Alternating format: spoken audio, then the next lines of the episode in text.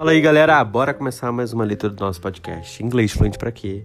Hoje a gente vai ler aqui, né? Ai, peraí, né? Se você não conhece esse podcast, esse podcast é lugar da gente treinar o nosso ouvido, treinar a fala, principalmente num período assim de que, ah, eu não tenho tempo para isso, não tenho tempo para aquilo, porque a gente pode colocar no Spotify ou no Google Podcast, simplesmente desse, dessa facilidade, nessa facilidade, e ouvir em qualquer lugar. Isso vai ajudando a gente a treinar. Ah, Guilherme, mas eu não tenho conhecimento e tal. Mas isso já é treinar o nosso ouvido, sabe? Que nem criança faz. Criança começa treinando o ouvido, criança não começa estudando é, gramática, né? Então é assim que funciona. Claro que é um período muito antigo, né? Que a gente acaba não lembrando. O período antigo ficou esquisito, né? Mas é isso mesmo. Um período anterior, né? Um período distante da nossa realidade de hoje que a gente acaba não lembrando. Mas funciona exatamente assim. Então leia, ainda que você tenha pouco conhecimento. E claro, vai fazendo a leitura, acompanhando, porque é isso que vai te ajudar. Porque quando você faz as duas coisas, lê, tenta escrever depois, tenta reproduzir, tenta saber o que significa, porque o app do Kindle já te ajuda nisso, né? Com a questão do, do vocabulário, etc. Então, assim, é uma facilidade top. Eu já quero que, pedir para você compartilhar com seus amigos, com sua família, com o grupo da faculdade, grupo da escola, para que a gente continue crescendo junto, né? Eu não vou parar de ler. Eu não, o intuito não é ficar famoso através de podcast, mas o, o objetivo é a gente crescer, né? E eu ver pessoas alcançando esse objetivo de fluência com o mais rápido possível, de uma forma fluida e natural. É isso. A gente vai ler hoje o capítulo 44 do Pride and Prejudice. Então, bora começar. Elizabeth had settled it that Mr. Darcy would bring his sister to visit her the very day after her reaching Pemberley, and was consequently resolved not to be out of sight of the inn of the inn the whole of that morning. But her conclusion was false for on the very morning after their arrival at Lambton, these visitors came. They had been walking about the place with some of their new friends, and were just returning to the inn to address to address no, to dress themselves for dining with the same family, when the sound of a carriage drew them to a window. And they saw a gentleman and a lady in a curricle driving up the street. Elizabeth immediately recognizing the livery guessed what it meant and imparted no small degree of her surprise to her relations by acquainting them with the honor which she expected. Her uncle and aunt were all amazement, and the embarrassment of her manner as she spoke, joined to the circumstance itself, and many of the circumstances of the preceding day, opened to them a new idea on the business. Nothing had ever suggested it before but they felt that there was no other way of accounting for such attentions from such a quarter than by supposing a partiality for their niece. While these newly born notions were passing in their heads, the perturbation of Elizabeth's feelings was at every moment increasing. She was quite amazed at her own discomposure, but amongst other causes of disquiet, she dreaded lest the partiality of the brother should have said too much in her favor, and more than commonly anxious to please, she naturally suspected that every power of pleasing would fail her. She retreated from the window, fearful of being seen, and as she walked up and down the room, endeavoring to compose herself, saw such looks of inquiring surprise in her uncle and aunt as made everything worse. Miss Darcy and her brother appeared, and this formidable introduction took place. With astonishment did Elizabeth see that her new acquaintance was at least as much embarrassed as herself. Since her being at Lambton, she had heard that Miss Darcy was exceedingly proud, but the observation of a very few minutes convinced her that she was only exceedingly shy. She found it difficult to obtain even a word from her beyond a monosyllable.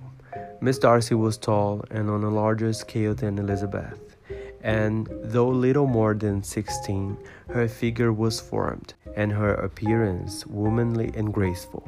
She was less handsome than her brother, but there was sense of good humor in her face, and her manners were perfectly unassuming and gentle. Elizabeth, who had expected to find in her as acute and unembarrassed an observer as ever, nossa, que frase difícil, gente and unembarrassed an observer as ever Mr. Darcy had been. Olha quanto embarrassed, observed. Confunde, confunde, vai com calma aí.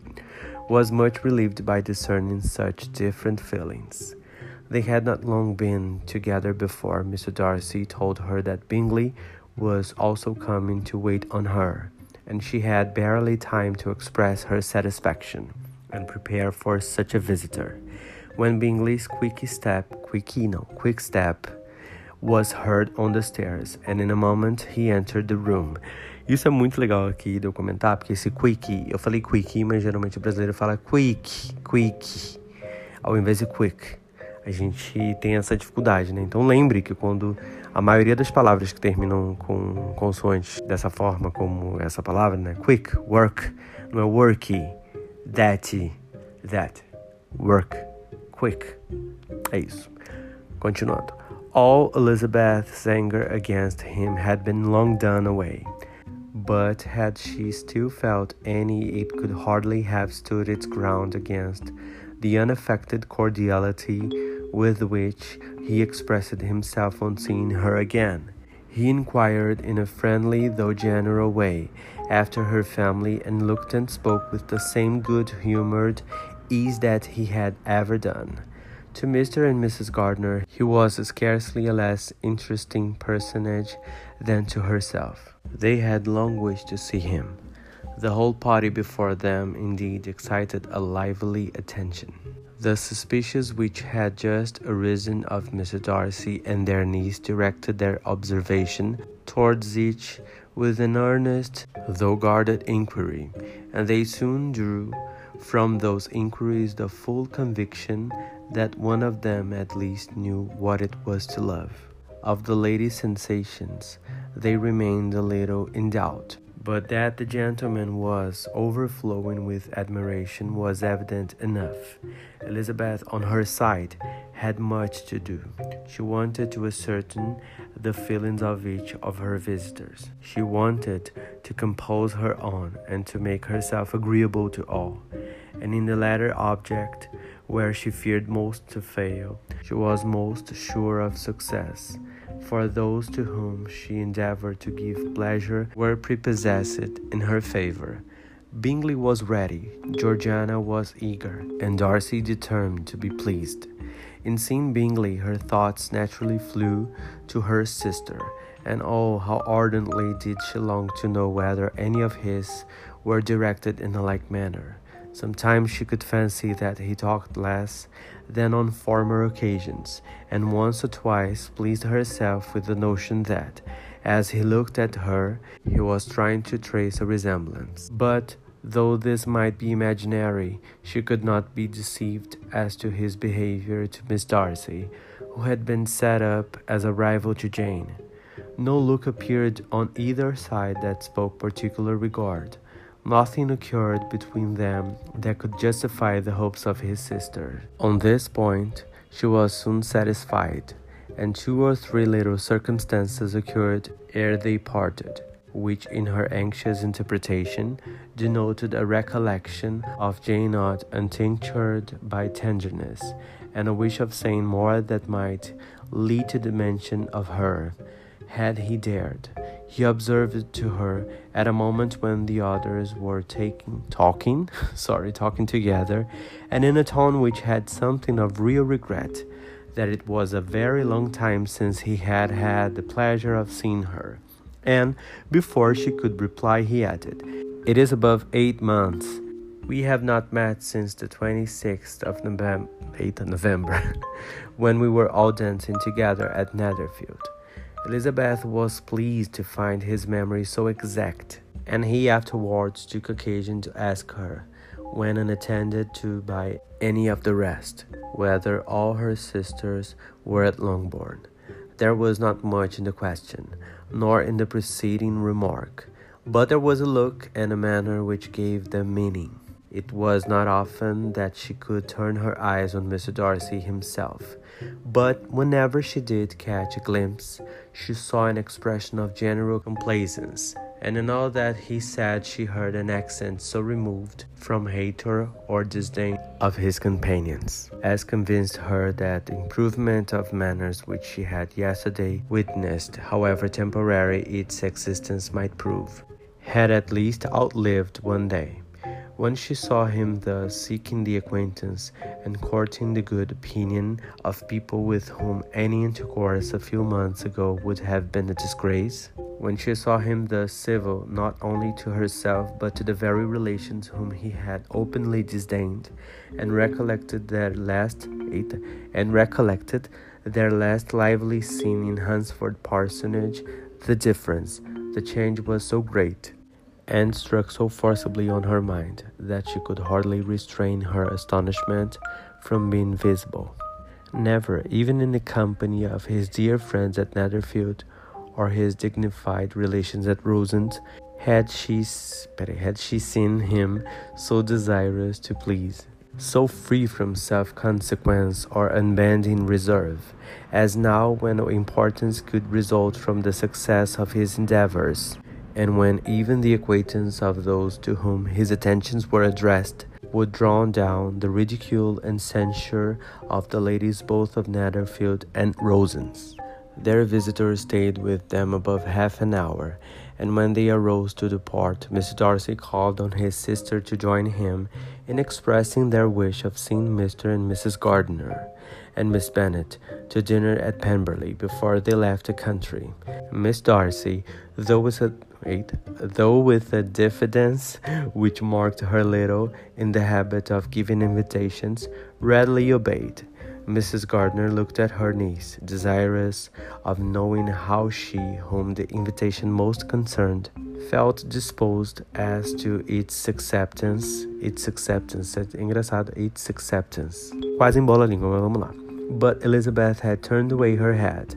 Presuming, however, that the studied avoidance spoke rather a momentary embarrassment than any dislike of the proposal, and seeing in her husband, who was fond of society, a perfect willingness to accept it, she ventured to engage for her attendance, and the day after the next was fixed on.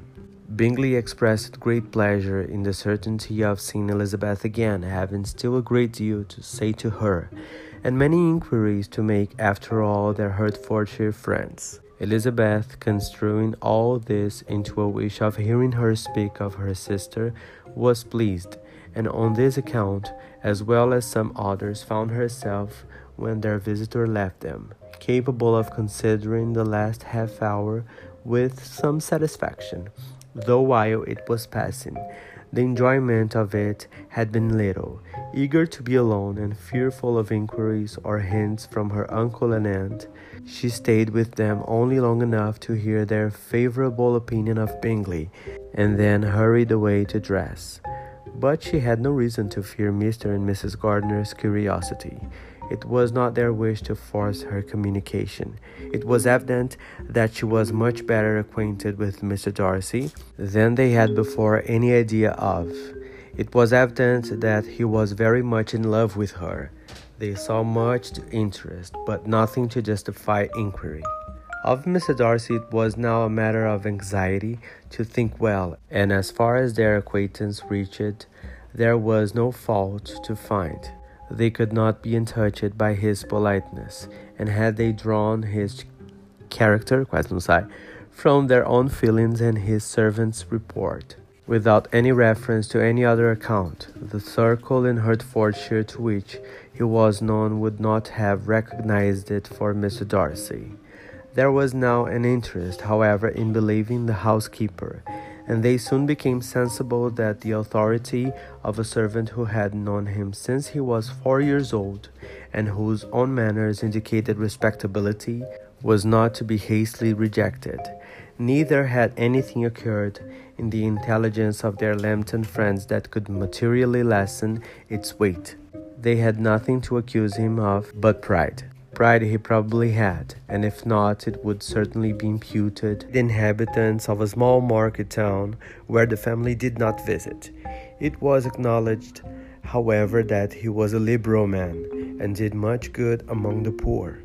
With respect to Wickham, the travellers soon found that he was not held there in much estimation. For though the chief of his concerns with the son of his patron were imperfectly understood, it was yet a well known fact that, on his quitting Derbyshire, he had left many debts behind him, which Mr. Darcy afterwards discharged.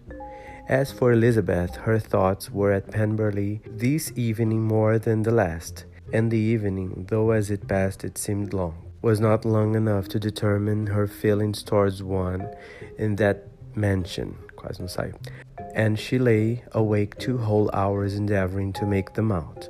She certainly did not hate him. No, hatred had vanished long ago, and she had almost as long been ashamed of ever feeling a dislike against him that could be so called.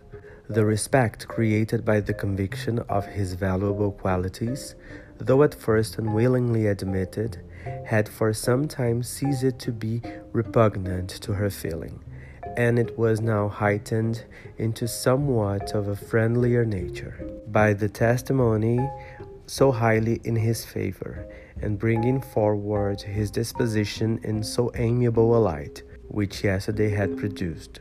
But above all, above respect and esteem, there was a motive within her of goodwill which could not be overlooked.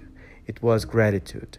Gratitude not merely for having once loved her, but for loving her still well enough to forgive all the petulance and acrimony of her manner in rejecting him, and all the unjust accusations accompanying her rejection. He who, she had been persuaded, would avoid her his greatest enemy, seemed, on this accidental meeting, most eager to preserve the acquaintance and without any indelicate display of regard or any peculiarity of manner where their two selves only were concerned, was soliciting the good opinion of her friends, and bent on making her known to his sister. Such a change in a man of so much pride exciting not only astonishment but gratitude, for to love, ardent love, it must be attributed, and as such its impression on her was of a sort to be encouraged, as by no means unpleasing though it could not be exactly defined. She respected, she esteemed, she was grateful to him, she felt a real interest in his welfare, and she only wanted to know how far she wished that welfare to depend upon herself, and how far it would be for for the happiness of both that she should employ the power, which her fancy told her she still possessed, of bringing on her the renewal of his addresses. It had been settled in the evening between the aunt and the niece that such a striking civility as Miss Darcy's in coming to see them on the very day of her arrival at Pemberley, for she had reached it only to a late breakfast, ought to be imitated, though it could not be equalled by some exertion of politeness on their side, and consequently that it would be highly expedient to wait on her at Pemberley the following morning. They were therefore to go. Elizabeth was pleased, though when she asked herself the reason, she had very little to say in reply. Mr. Gardiner left them soon after breakfast ate after breakfast.